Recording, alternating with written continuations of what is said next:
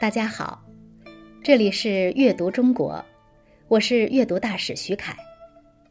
今天带给大家的诗是唐代诗人白居易的《池上》。《池上》，唐，白居易。小娃撑小艇，偷采白莲回。不解藏踪迹，浮萍一道开。一个小孩儿撑着轻便的小船，偷偷的去采人家的白莲花。他回来时不知道掩盖自己的踪迹。小船把水面上的浮萍荡开，留下一条清晰的水道。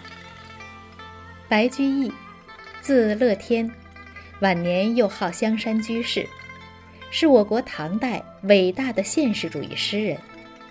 他出身官宦世家，从小就聪明过人，读书也十分刻苦，以至于年纪轻轻的头发就全白了。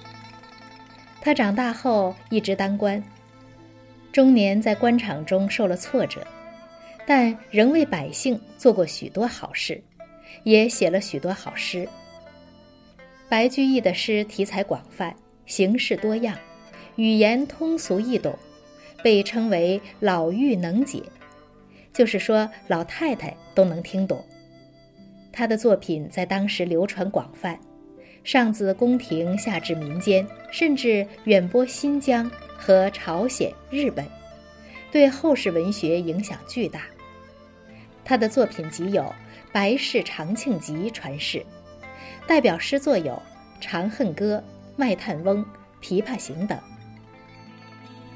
这是一首以儿童生活为题材的诗作，在唐诗中，写儿童的题材很少。反映童真稚趣的更少，其中有几首堪称佼佼者。唐代诗人杜牧的《清明》，是一首大家熟知的好诗，里面有一句：“借问酒家何处有？牧童遥指杏花村。”天真的牧童指向远方，清新淳朴、憨厚可爱，让人喜欢。胡令能的小儿垂钓诗中。路人借问遥招手，怕得鱼惊不应人。儿童垂钓的姿态神形兼备，别有情趣。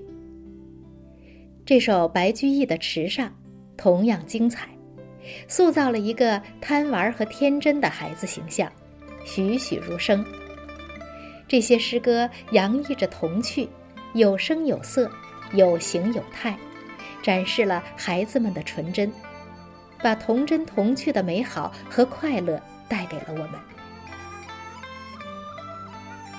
在炎热的夏天，村边的池塘景色迷人，碧绿的荷叶铺满河面，洁白如玉的荷花亭亭玉立，嫩绿的莲蓬惹人喜爱。《池上》这首诗就是记录了这么美好的环境里发生的一件趣事。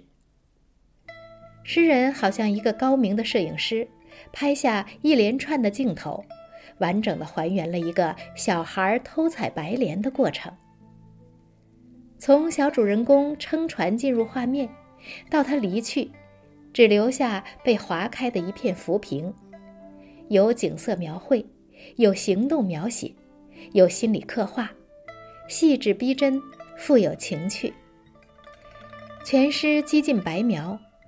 并没有过多修饰，但在短短几句之中，一个天真无邪、活泼淘气的娃娃形象呼之欲出，活灵活现，令人读后忍俊不禁，哑然失笑。这首诗文字精炼，充满童趣，极富韵味。诵读时注意语气轻快，表现出轻松愉悦的诗作氛围。小娃撑小艇，偷采白莲回。不解藏踪迹，浮萍一道开。